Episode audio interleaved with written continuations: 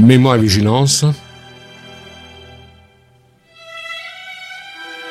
Une émission de Claude Bocherberg.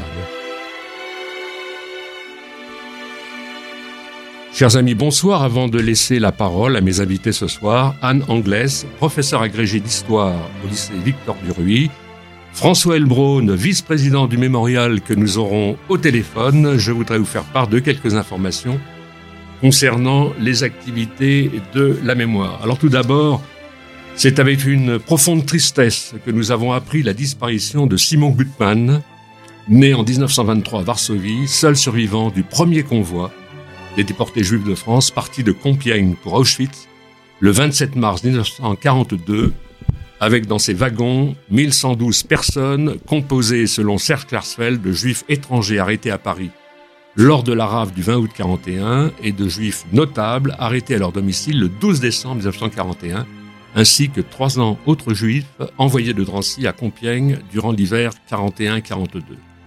Simon Gutmann était l'un de ceux qui tombèrent dans le piège dressé par les fonctionnaires de police français le 20 août 1941 qui augura l'ouverture du camp de Drancy. Commença alors pour lui une longue descente en enfer avec son internement à Drancy puis à Compiègne suivi de son départ pour Auschwitz avant d'être expédié au camp du Stutthof puis de participer aux marches de la mort et enfin réussir à s'évader non loin de Dachau. À son retour, Simon retrouva son père, seul rescapé d'une famille entièrement anéantie qui avait gagné la France dans les années 30. Simon Gutmann, avec courage et abnégation, s'est reconstruit en épousant une rescapée des camps, Bella Bleiweiss, avec laquelle il fonda une belle famille, forte de nombreux arrière-petits-enfants. Ce mensch, modeste, doux et chaleureux, était l'un des derniers grands témoins historiques. Affecté aux cuisines d'Auschwitz, ses compagnons n'oublièrent jamais qui leur vint en aide durant l'épreuve. L'homme, de petite taille, était un seigneur de haute dimension morale. Chaque année, il était présent avec ses arrière-petits-fils pour allumer une bougie à la cérémonie des déportés à la victoire. Une page se tourne, mais il restera dans nos mémoires. À partir du 8 octobre jusqu'au 11 novembre se tient au théâtre Antoine Fleur du Soleil de Simon Wiesenthal avec comme sous-titre Peut-on tout pardonner? où l'on assiste à la performance de Thierry Lhermitte, seul en scène, selon une mise en scène que l'on doit à Steve Suissa. C'est une création théâtrale haletante, éclairée par de grandes personnalités et adaptée, vous le savez, de l'ouvrage The Sunflowers, qui a fait l'objet d'un succès mondial. Alors, un numéro de téléphone pour assister à cette pièce de théâtre, pour toute information, qui se donne donc à partir de 19h au Théâtre Antoine. Je vous donne le numéro de téléphone 01 48 00 98 34. Enfin, à l'appel de l'Association des familles et amis du convoi 73, se tiendra un moment de recueillement le dimanche 18 octobre à 10h devant le mémorial de Drancy avec dépôt de gerbes, rappel des noms et Kaddish. Et le 15 octobre à 19h30, Henri Zadenberger, seul rescapé de ce convoi, viendra témoigner avec Zoli Rankevich à l'auditorium du mémorial et j'aurai l'honneur de signer l'ouvrage Henri Zadenberger, l'ultime, que je lui ai consacré, un ouvrage publié par Serge Klarsfeld et les fils et filles des déportés juifs de France. Voilà, je reviens à mes invités auxquels je souhaite la bienvenue. François Elbron doit être en ligne. Bonsoir François. bonsoir Claude, bonsoir Anne. Alors François, nous sommes actuellement, je suis actuellement euh, en compagnie euh, d'Anne Anglaise, donc professeur agrégé euh, d'histoire au lycée Victor Duruy, et je me souviens de cette belle cérémonie qui avait lieu donc le 10 mars dernier hein, au, mémorial de, de, la Shoah, où c'était la deuxième remise des prix de la fondation Ernest et Claire Elbraun. Et on peut dire que, en fait, euh, cette soirée a été un, beau succès puisque on, a vu que des, deux prix pour deux bourses de doctorat portant sur l'histoire des Juifs de France ont été donc attribués à Emmanuel Pollack, à Alexandre Doulu, qu'on avait reçu aussi à cette antenne, et puis, et puis, c'est là où c'est intéressant pour nous aujourd'hui, le prix de l'éducation contre le racisme et l'antisémitisme à Madame Anne Anglaise, qui est donc euh, professeure agrégée d'histoire au lycée Victor Duruy, et ses collègues et sa classe de seconde du lycée Victor Duruy à Paris pour le projet Nos Eurydice, et leur recherche sur le destin, il faut le rappeler, de sept lycéennes de ce lycée qui furent déportées et assassinées pour le simple fait d'être juives. Et euh, je me souviens avoir toujours été très ému lorsque, autour du 15 décembre de chaque année, on se retrouvait au Mont Valérien avec euh, Serge Klarsfeld, les fils et filles et les associations de déportés pour honorer la mémoire des 70 euh, résistants opposants otages qui furent fusillés en cet endroit, donc la première fusillade massive donc euh, de la capitale, et où on passait donc dans la crypte où se trouve où se trouve le catafalque de l'une de ces de lycéennes, René Lévy. Alors je sais que ce, ce prix, euh, en particulier de l'éducation contre le racisme et l'antisémitisme, te tient particulièrement à cœur, et surtout de savoir aussi que tu as été très heureux eh bien d'honorer euh, Anne Anglaise qui était ici présente. Tout à fait, Claude, et, merci euh, de, une fois de, plus rendre sur Mémoire et Vigilance sur Radio Shalom euh, hommage à ce prix que nous avons créé avec ma famille. Donc c'est un prix qui s'appelle, comme tu l'as dit, Ernest et Claire Elbron, du nom en fait de mes arrière-grands-parents, les grands-parents de mon père, qui ont été déportés, comme certains membres de ta famille d'ailleurs, par le convoi numéro 71, parti euh, de Drancy le 7 mars 1944. Les arrière-grands-parents étaient âgés de 72 et 77 ans. Ils ont été gazés dès leur arrivée, ainsi que leur fille, Marcel Chevalier, qui avait décidé volontairement de les suivre pour ne pas les abandonner dans cette euh, terrible épreuve. Euh, nous avons créé ce prix avec ma famille, et j'en suis le secrétaire général. Mon père, Hubert Elbron, en est le président. On a créé ce prix à partir de, en partie à partir de l'argent que nous avons reçu de la commission d'indemnisation des victimes d'expoliation. Et comme tu l'as rappelé, nous avons créé ce prix avec trois objectifs. Le premier, c'était, comme tu l'as rappelé, de financer des bourses de doctorat pour des, des étudiants qui finissent leur doctorat sur l'histoire des Juifs en France, quelle que soit la période. Et cette année, c'était donc Emmanuel Pollack pour son travail sur le paradigme du marché de l'art à Paris sur l'occupation 40-40-45. Alexandre Doulut, que nous avions, euh, avec qui nous avions discuté ensemble à ton antenne pour sa thèse qui n'a pas encore tout à fait fini sur la Shoah en France, changement d'échelle, un travail statistique analytique très très fouillé où il analyse en fait quasiment le destin de, de 74 000 juifs parmi les 76 000 juifs déportés de France. Le troisième prix, et puis après nous reviendrons à Anne, le troisième prix est un, récompense un livre d'histoire portant sur la Seconde Guerre mondiale.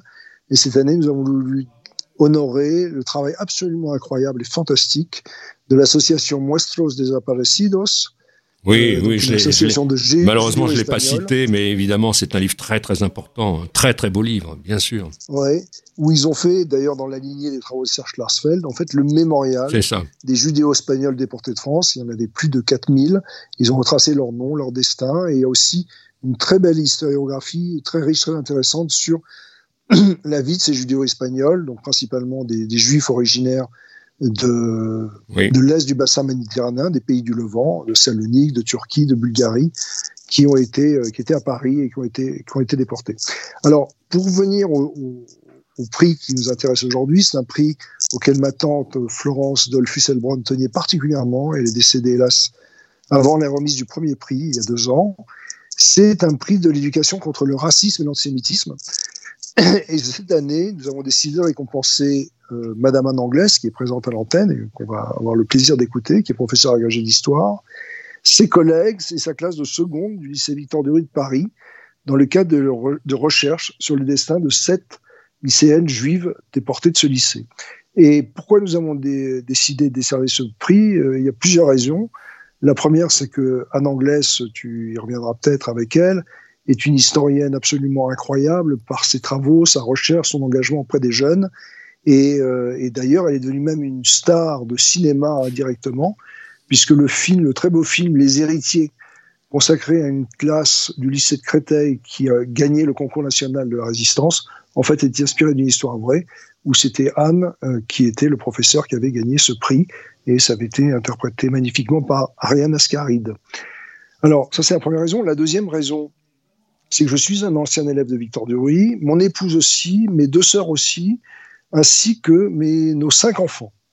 Et à Victor Duruy, euh, c'était un lycée de jeunes filles. C'est un très beau lycée pour les auditeurs qui ne connaissent pas, qui est boulevard des Invalides, dans le 7e arrondissement. C'est le seul lycée du 7e arrondissement. Il y a un très très beau parc qui est mitoyen du parc du lycée Rodin. Et euh, moi, j'ai fait toute ma scolarité, de la sixième à la terminale, et je n'ai jamais entendu parler ni de professeurs, ni d'élèves déportés de ce, lycée. Et il y a une dizaine d'années, au moment du, centenaire de ce lycée, il y a une plaque qui a été posée, une plaque très neutre, euh, on y reviendra peut-être avec Anne, où il y a écrit Lycée Victor de Ruy, 1940-1944, en hommage aux élèves et aux professeurs victimes des persécutions antisémites, morts en déportation ou exécutés pour fait de résistance. Et en fait, ce que Anne m'a appris et a découvert avec la classe avec laquelle elle a travaillé, c'est qu'il y a au moins sept, maintenant apparemment huit, euh, anciennes élèves juives de ce lycée qui ont été arrêtées et déportées comme juives. Euh, et euh, elle fait donc un travail pour essayer de les retrouver, retrouver leur nom, leur parcours, leur histoire. Elle fait ça avec son, sa classe de seconde. Et en plus, c'est un, un, projet beaucoup plus riche, mais ça, elle nous l'expliquera. Et deuxièmement, comme tu l'as dit, il y avait deux professeurs de ce lycée connus. La première que tu as citée, qui était René Lévy, euh, agrégé oui. de français, qui était une, des, une grande héroïne de la résistance, qui oui. a été décapitée pour fait de résistance, oui. et qui est une, est une des, des, six personnes dans le catafalque qui est effectivement au Mont Valérien et la seule femme avec Betty Albrecht, c'est ça, euh, qui est au Mont Valérien. Donc René Lévy et l'autre c'est Marguerite Aron, euh, qui était professeure de français au lycée Victor de Ruy, euh, qui a eu le Grand Prix de l'Académie française pour son œuvre littéraire et qui a été arrêtée à Solesmes, dans la Sarthe, dans le village de François Fillon, d'ailleurs, j'en avais parlé, oui. et qui a été déportée et morte en déportation. Et à Duruy, il y a une plaque, mais très neutre, salle Marguerite Aron. On ne sait pas qui elle est, on ne sait pas ce qu'elle a fait, oui. on ne sait pas pourquoi il y a cette oui. salle. Donc, euh, c'est à la fois pour ce travail euh, remarquable que Anne a entrepris avec ses élèves, et puis aussi pour, comme l'a fait euh, beaucoup d'associations à Paris, la MELS par exemple, retracer l'histoire de tous ces lycéens, de tous ces professeurs qui ont connu euh, la déportation et la mort pour le simple oui. fait d'être juifs. Oui, mais alors justement, l'intérêt de ce prix et puis euh, la récompense donc, qui est effectuée auprès de euh, Anne Anglès et, et, ses élèves, c'est véritablement une réparation. J'en veux pour preuve aussi le fait que le, le 10 mars dernier, je, je, le rappelais, lors de cette remise de, de, de deuxième prix hein, de Ernest et, et Claire Elbron, eh bien, euh, on a assisté en direct, je peux dire, à cette réparation. Pourquoi? Parce qu'il y a eu, euh, j'étais présent, deux allocutions qui ont été prononcées, on va en, parler évidemment avec Anne Anglès, mais également avec, avec ton propre fils, puisque lui, euh, également, comme élève, il a témoigné que effectivement, euh, rien n'avait été fait véritablement de patent euh, pour rappeler la mémoire de, de, de, ces, de ces jeunes filles, et que d'une certaine manière, eh bien, je dirais que euh, c'était, c'était, on peut dire, une réparation d'honneur aussi dans, dans, ce sens-là. Et j'ai beaucoup apprécié le, le, le texte, euh, du reste, qui est sorti maintenant, euh, qui a été publié par tes soins, et euh, qui reste quand même un, beau moment, je dirais, de bon, bah, d'événements, euh, on peut dire, de mémoire.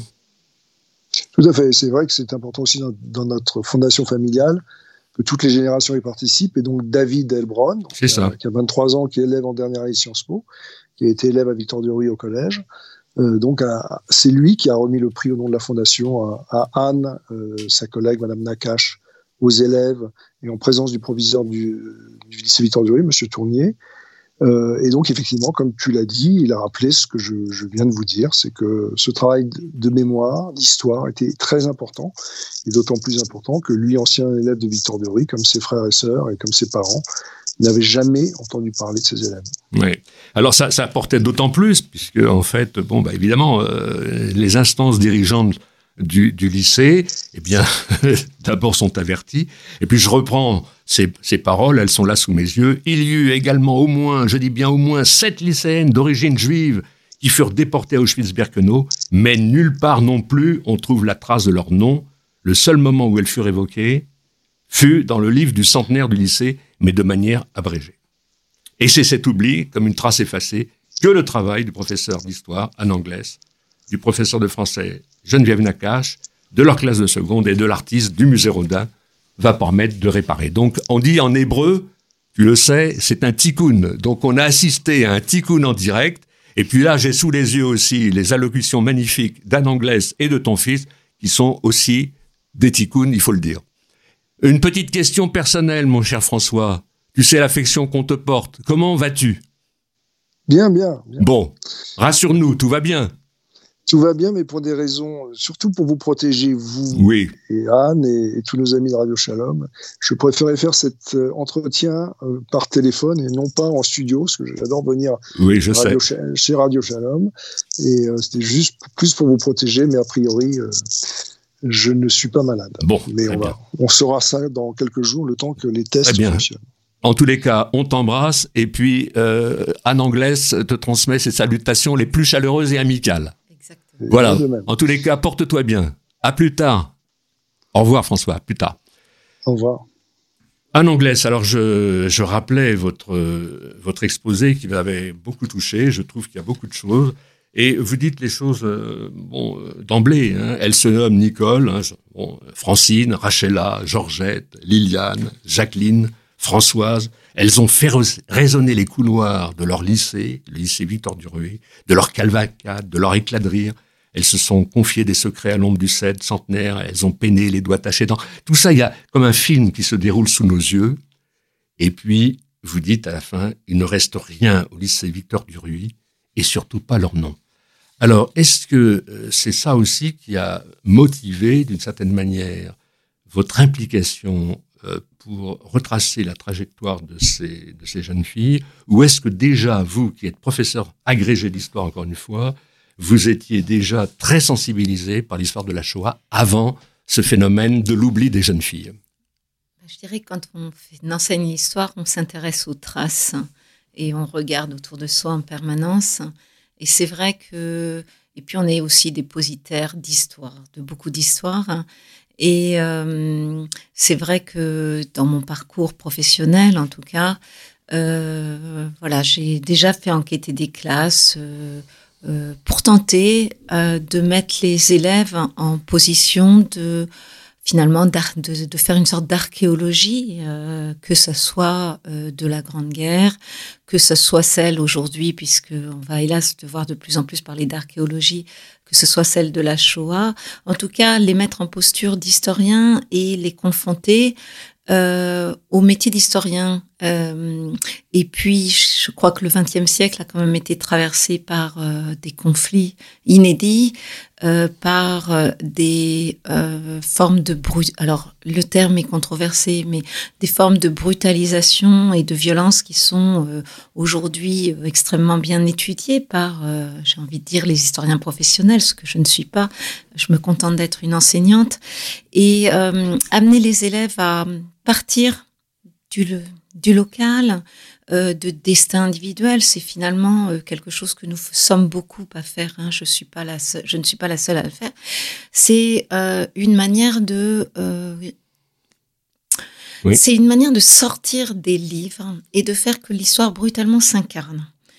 c'est de sortir de cette litanie de dates pour que brutalement, qui se finalement s'annihilent les unes les autres. Euh, à la limite dans la tête d'un élève à la fin d'une année, tout est à peu près au même niveau.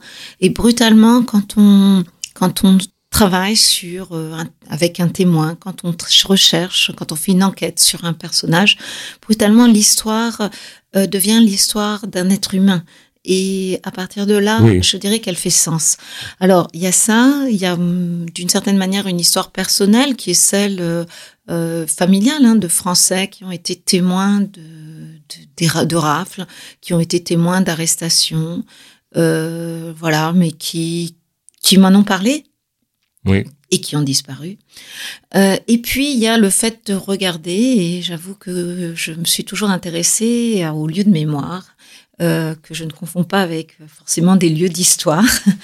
Euh, et quand je vois une plaque, eh bien, je la lis. Et été euh, d'emblée, quand je suis arrivée il y a trois ans au lycée du Ruy, un peu interpellée par cette plaque sur laquelle il n'y avait pas de nom, ce qui peut s'expliquer très simplement parce que l'histoire n'était pas faite. Alors, des archives ont disparu, mais ce lycée a une histoire.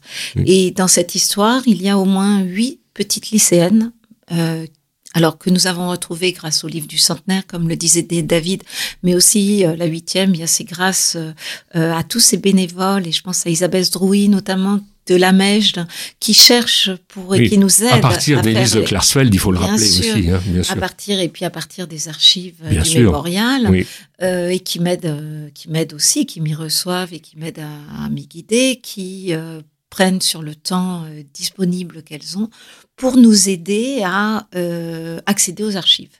Et euh, Huguette Bensoussan, la huitième, a vraiment été retrouvée par hasard hein, euh, dans le cadre d'autres recherches par Isabelle Zrouy, donc qui inlassablement consacre sa recherche à reconstituer les parcours de ces enfants de Paris qui ont disparu. Alors, moi, je vous écoute et je trouve qu'effectivement, les axes que vous prenez pour, je dirais, faire en sorte que les élèves accrochent cette matière historique, c'est d'abord une recherche qu'ils font eux-mêmes, et puis, en même temps, il y a le contrepoint avec, si je puis dire, la rencontre avec les témoins. Et je vois euh, que vous avez, les élèves ont été euh, rencontrés et écoutés un certain nombre de témoins qu'on connaît tous, hein, Esther Senot, Maurice Kling, Ginette Kolinka, Victor Peraya, Elie Buzyn, Raphaël Ezral. Il me semble, et ça c'est la leçon qu'on peut en tirer pour avoir écouté justement euh, des, témoins eux-mêmes euh, se livrer à ce genre d'exercice avec les élèves, c'est que les élèves, eh bien c'est comme ça, accrochent beaucoup plus quand il s'agit d'un témoin que du professeur lui-même. Qu'est-ce que vous en pensez? C'est pas pareil, mais c'est complémentaire. Oui, bien sûr, c'est une parole euh, différente. Je voilà. d'incarnation. C'est ça, l'incarnation. Brutalement, les mots prennent un visage.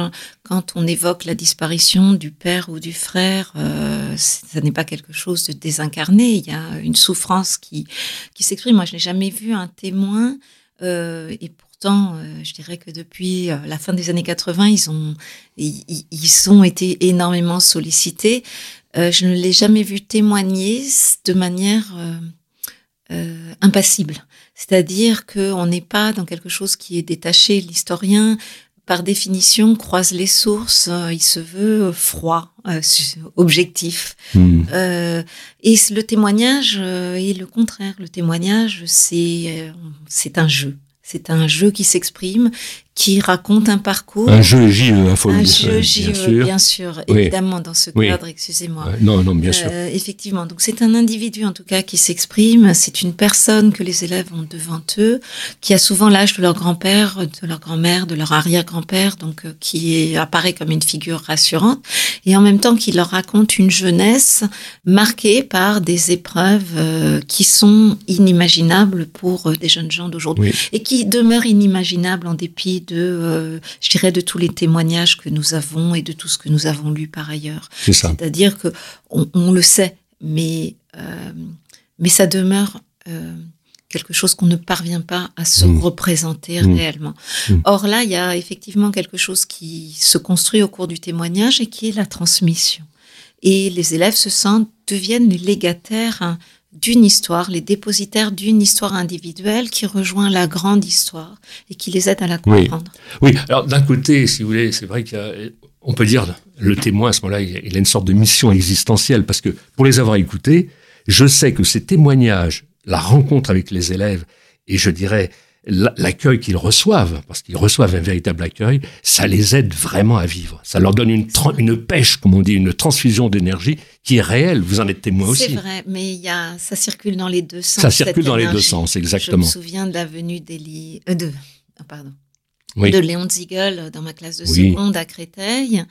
Euh, les élèves se sont sentis regardés. Ils ont été vus par euh, Léon. Léon a commencé par les regarder tous. Et euh, je crois que c'est quelque chose qu'ils ils se sont sentis tout d'un coup. Euh, voilà, ils, ils, devenaient des interlocuteurs et ils devenaient les euh, dépositaires de l'histoire de Léon. Oui, c'est très beau ce que vous dites parce qu'on voit très bien la scène. Au fond, Léon Ziegel, il les a choisis. Quoi. Il les a choisis. C'est ça qui est extraordinaire. Choisis avec un appel implicite à une responsabilité. Voilà, c'est ça qui est très intéressant. C'est ça, il leur demandait pas de, raconter, il leur parlait de son engagement, hmm. de, son itinéraire, de sa douleur d'avoir perdu euh, son père, sa sœur, euh, Hélène qui avait été gazée euh, à l'arrivée, hein, comme 80, plus de 80% des déportés raciaux, des convois. Vous savez que Léon Ziegel, avec d'autres, ils ont tous disparu maintenant, je pense à Joe Nissenman, ils ont été à l'origine, il y a longtemps, du comité Tlemcen, qui est à l'origine des, des plaques dans Paris. Vous savez, c'est sont qui ont commencé les premiers. Hein. alors, vous le savez, ça Alors, je le sais d'autant plus que ma marraine était ah. professeure des écoles dans le 20e arrondissement. Ah. Et donc, et participait Et il y avait euh, aussi Catherine Vieux-Charrier. Exactement. Et c'est elle votre marraine? Alors non, non, non euh, ma marraine était D'accord. Euh, oui, non mais c'est bon de leur rendre hommage sur l'antenne parce que après il y a eu vraiment ça s'est répandu partout quoi. Mais il faut pas oublier ce comité de l'EMSEN. C'est c'est et, j'étais témoin puisque à ce moment-là je les recevais déjà il y a longtemps à l'antenne pour euh, diffuser leurs projets sur l'antenne et, et c'était c'était embryonnaire.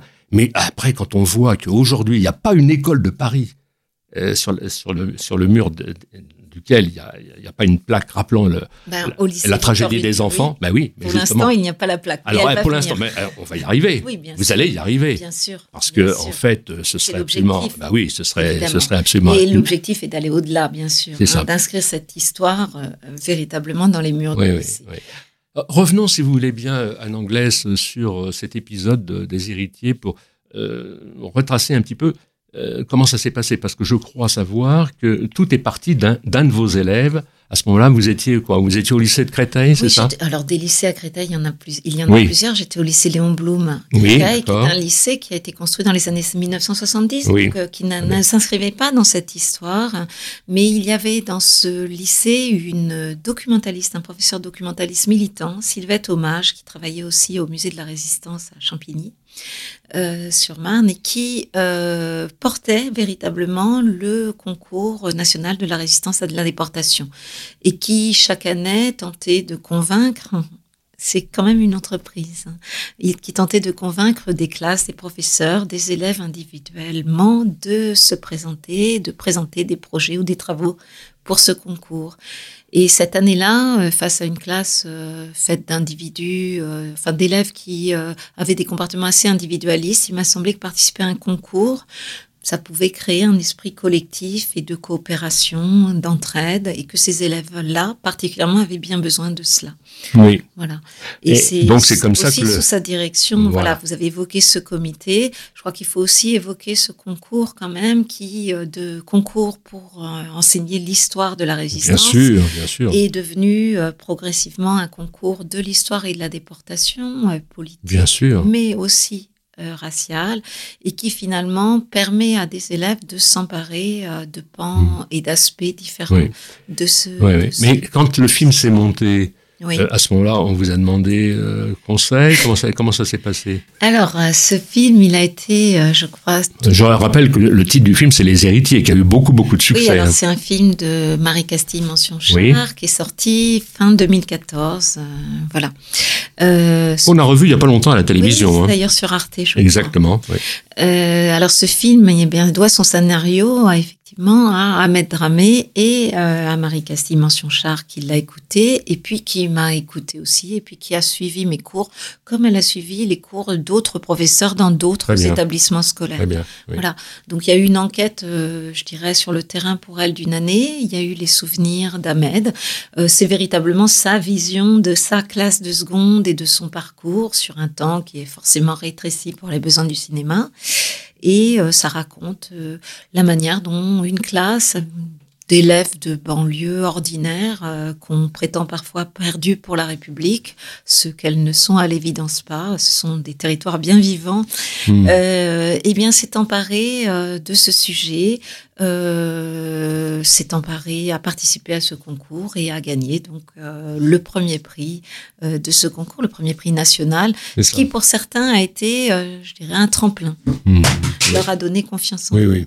Alors, si on revient maintenant à, l'enquête autour de nos juridistes, parce que bon, c'est encore une fois, euh, c'est autour de, ce prix, hein, Ernest et Claire Elbron. Euh, alors, revenons un petit peu au départ. Euh, quand vous avez émis ce, projet devant les élèves, quelle a été leur réaction? Est-ce que vous avez senti une réserve, un enthousiasme? Comment ça, comment ça s'est passé? Alors, je dirais d'abord que j'ai travaillé en amont pour ça. savoir, euh, parce que j'avais cette idée qu'il devait bien y avoir des élèves euh, déportés raciales, euh, puisque le lycée avait des lieux dédiés à cette mémoire résistante et à ces deux résistantes de- dont François que François évoquait, en tout cas. mais René, Lé- voilà. Mais li- là, il, ne- il nous manquait donc, il nous manquait des noms. Donc j'ai tenté d'en chercher et je suis partie d'une histoire qui avait été faite par l'ensemble des collègues euh, et d'une enquête menée au moment du centenaire du lycée.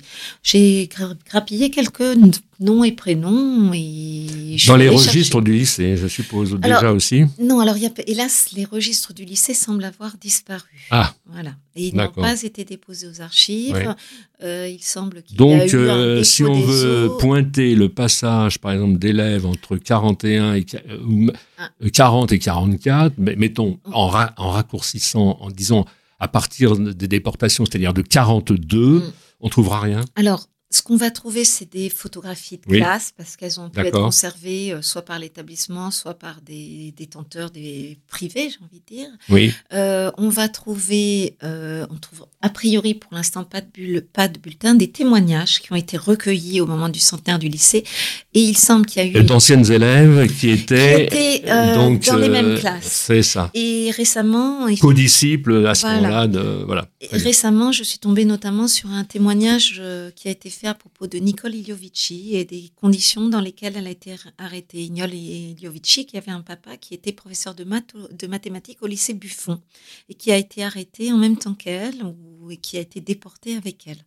Donc, euh, les histoires de nos établissements scolaires se croisent en fait. hein. Euh, donc, mais je dirais, c'est- ce sont vraiment des sources extrêmement éparses. Alors après, eh bien, j'ai fait ce qu'on fait, euh, ce qu'on commence par faire, c'est-à-dire consulter les archives du mémorial. C'est ça. Euh, j'ai été voir euh, également les fiches de Yad Vashem qui sont en ligne.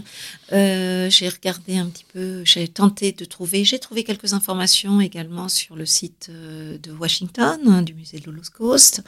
Euh, voilà, donc j'ai tenté de croiser les choses et puis j'ai été formidablement aidée par la Mège et notamment donc par euh, Isabelle Sdrouy qui est une euh, dame euh, retraitée qui euh, milite pour la Mèche et qui euh, écrit aux archives de camp pour récupérer euh, les dossiers des déportés.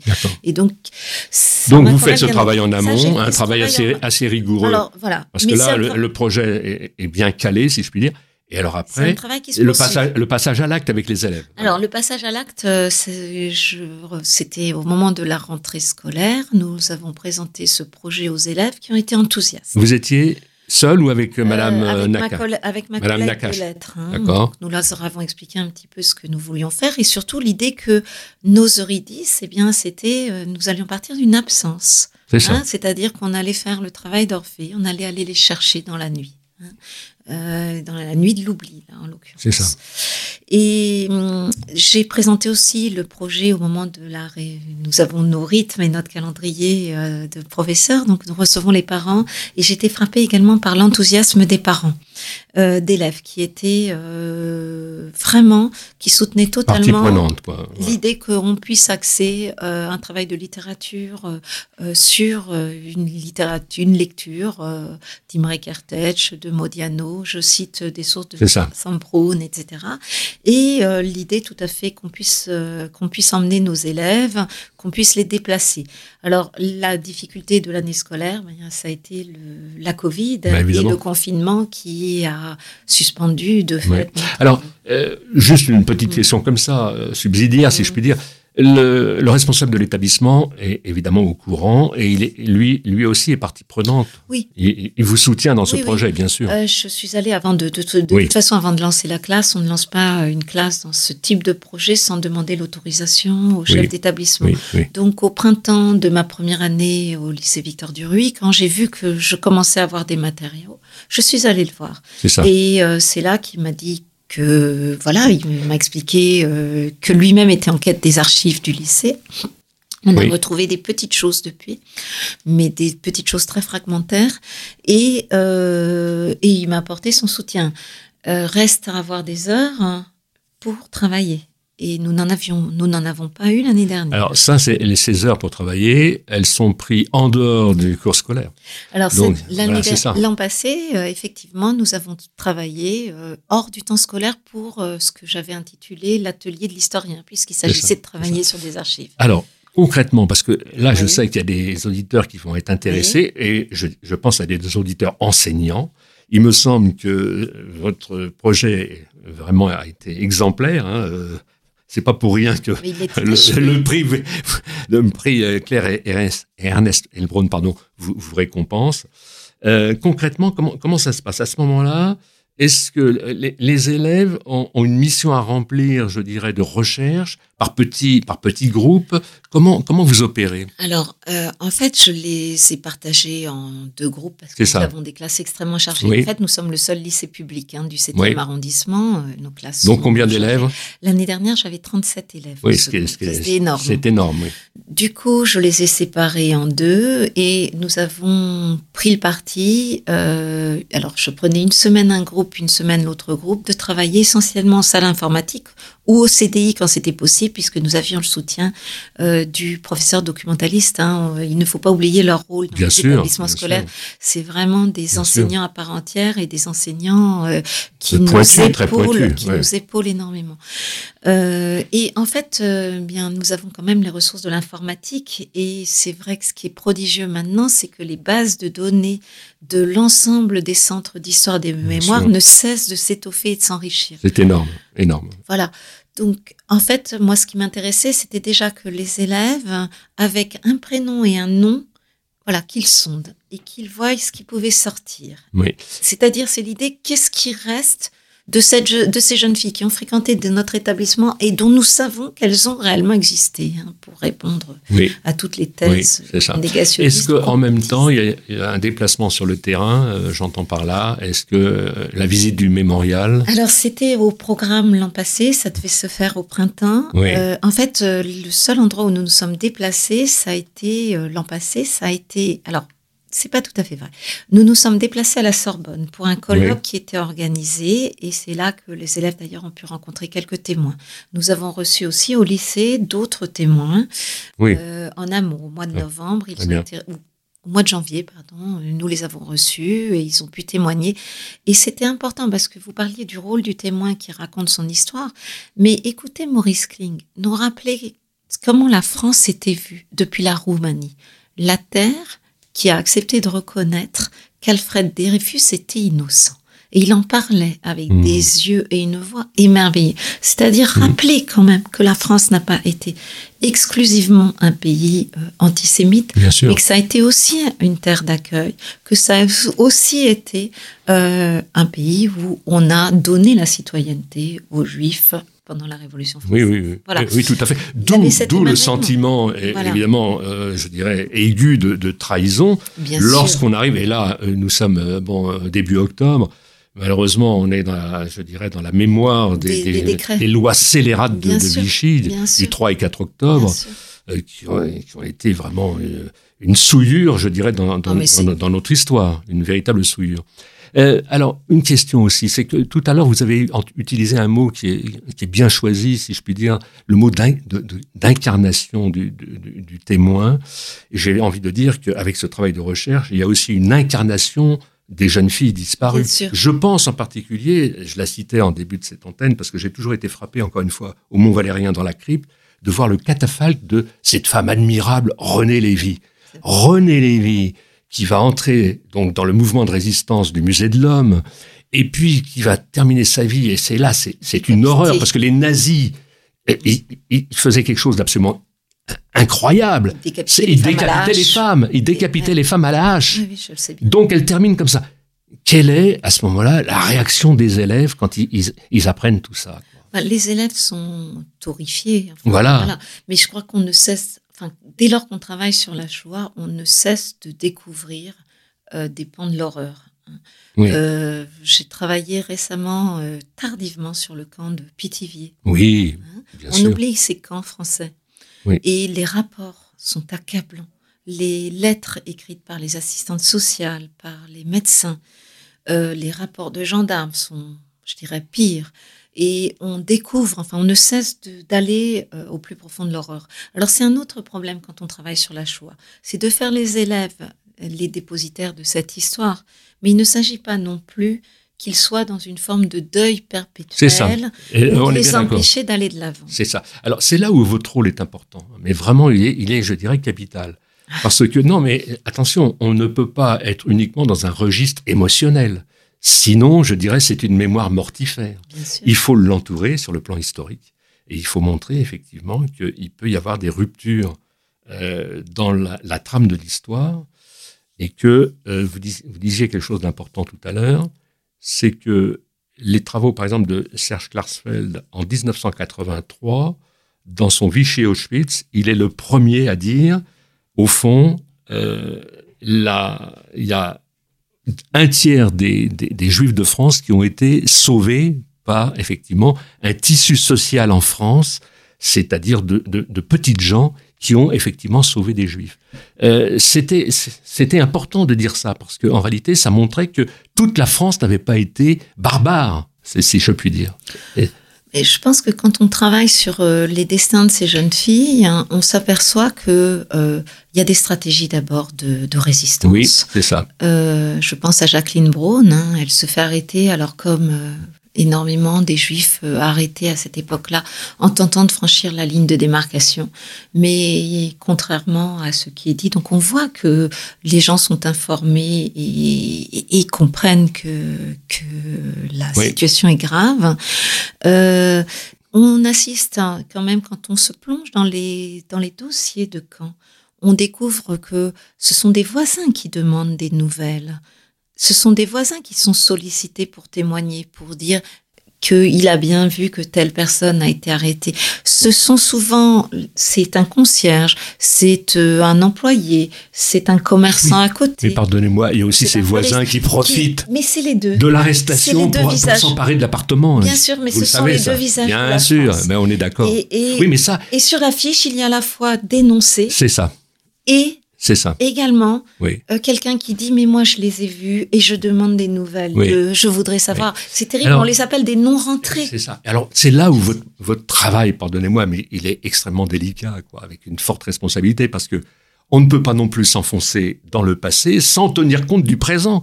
C'est-à-dire qu'en réalité, votre boulot, si je puis dire aussi, c'est d'aller vers une citoyenneté, c'est de, de, faire en sorte que ces enfants, ces élèves aient aussi un sens civique par rapport à ce qu'ils apprennent de l'histoire. Vous êtes d'accord? Ben, Disons que alors. C'est là où ça devient compliqué. Si la connaissance de l'histoire devait éviter des, eh, voilà, mais on devait éviter de commettre des crimes inhumains, euh, ça serait formidable. Mais malheureusement, euh, c'est pas, pas, le cas. Ce n'est pas le cas. Alors justement, justement. Mais la connaissance, ça permet quand même de euh, forger des consciences éclairées. C'est ça. Ah oui, j'aime bien ce mot, conscience éclairée. Peut-être que c'est là notre rôle. C'est ça, ça. Essayons de forger des consciences éclairées essayons de montrer qu'il euh, y a une, euh, j'ai envie de dire, une pluralité de destins. Euh, dans le passé, hein, que cette histoire de la déportation, elle est faite pour, c'est essentiellement une histoire mortifère, mais qu'il y a aussi des résiliences, qu'il y a des René Lévy, qu'il y a des gens qui se sont battus, qu'il y a des... Et puis on peut dire aussi, il faut, il faut le souligner, ceux qui étaient dans les camps et qui ont, qui ont survécu euh, heure par heure, je veux dire. C'est aussi une forme de ah, résistance. et quelle résistance Et quelle résistance C'est ça qu'il faut dire. De les éliminer Absolument. Par le travail, par la faim, par les mauvais traitements. Tout à fait. Évidemment. Donc, il me semble que euh, je ne sais pas si nous forgeons des citoyens. En tout cas, j'essaye. Nous essayons, je pense, de euh, former des consciences éclairées, des gens qui savent ce qui s'est produit et qui sont peut-être du coup plus vigilant par rapport à la répétition ou la réapparition de certains discours de haine. Enfin, euh, je crois qu'on ne peut pas être insensible à euh, l'Italie de Salvini, par exemple, et euh, des discours quand même qui reprennent un vocabulaire absolument nauséabond, qui se traduisent par des mesures nauséabondes. Ils, font, ils sont capables de faire le pont entre passé, présent. Alors c'est ça, c'est un petit peu ce qu'il faut essayer de faire sans le faire de manière trop lourde. Et puis je crois quand même que pour cette histoire, il faut aussi aller du côté de la littérature, il faut aller du côté des arts. On ne peut pas s'en passer. Parce que cette histoire est une histoire trop lourde. Après, par l'écriture, moi, ce qui m'intéresse dans le fait de travailler avec des collègues de français, ce que j'ai fait chaque fois que j'ai pu, et je leur rends hommage, c'est leur montrer qu'on se situe sur des terrains différents et que là où nous allons tenter d'écrire une biographie, et pas seulement la fin de la biographie, même si ce qui, qui finalement est renseigné. Euh, en littérature, on a toutes les libertés. On peut faire un poème, on peut faire un tombeau, on peut réinventer une vie, on peut écrire une nouvelle. Et il y a une écriture littéraire qui est extrêmement importante et consolante d'une certaine manière. C'est formidablement important ce que vous dites. Euh, au fond, si je vous écoute bien, et je suis parfaitement d'accord avec vous, l'histoire, elle a besoin de tisser des liens avec, je dirais, l'interdisciplinarité. C'est-à-dire qu'elle est débordée, l'histoire. Elle a besoin de la littérature. Elle a besoin de la psychologie, de la sociologie, etc. C'est très important. Et, et, c'est comme ça, je dirais, qu'on peut espérer euh, augmenter le niveau culturel pour précisément affronter, je dirais, le, bah, le quotidien politique qui n'est pas évident. Quoi. C'est, hein honnêtement, cette génération, euh, la génération de nos lycéens actuellement, euh, est une génération qui, euh, qui a euh, de lourdes charges sur les épaules, hein, qui s'interroge, qui se questionne. Ce ne sont pas des enfants gâtés du tout. je dirais encore plus. Hein, ils ont de, un avenir qui leur paraît quand même bien noir et ils ont bien raison de s'en inquiéter. La géopolitique mondiale euh, peut aussi les laisser euh, dubitatifs quant à euh, un avenir radieux. Bref, il me semble qu'il faut qu'on les aide à trouver des solutions. Et c'est peut-être quand vous parliez de dimension civique, si ce travail a une dimension civique, c'est peut-être de leur apprendre que il faut d'abord être informé, qu'éventuellement il faut combattre, qu'on peut écrire pour ou contre, et que par l'art aussi on peut dénoncer, Tout à fait. Euh, commémorer, faire revivre, Absolument. Euh, rendre hommage. Il nous reste très peu de temps. Hein. Simplement, je voudrais, je voudrais souligner, je voudrais souligner le fait que quand euh, le prix a été remis, donc le 10 mars dernier, vous étiez entouré de tous vos élèves. On voyait des visages radieux. Je pense que cette expérience qu'ils ont fait avec vous, ça a été très, c'est une expérience très porteuse, quoi. Vous êtes d'accord Chaque fois que je les croise dans les, oui, je crois. Chaque fois que je les croise dans les couloirs, ils me demandent des nouvelles et voilà, ils me demandent où nous en sommes. Alors, ce travail, il est entrepris, il n'est pas achevé. Oui. Donc, il y aura une plaque. Mais on va, et je vous promets qu'on va suivre cette actualité. Il faut absolument que ce lycée eh bien, euh, fasse le nécessaire pour qu'une apposition de plaque ait lieu. C'est prévu. C'est prévu. On essaiera d'aller au-delà de la plaque. Euh, vraiment, ce qui me ferait plaisir, c'est que en fait, on refasse un point ensemble dans cette émission et que euh, effectivement euh, vous me parliez aussi des projets parce que je pense que vous n'allez pas vous arrêter là. Il y aura certainement d'autres projets sur ce thème-là. En ah tous les cas, comme on dit, Razak, merci à Anglaise et chers amis, à mercredi prochain. Merci.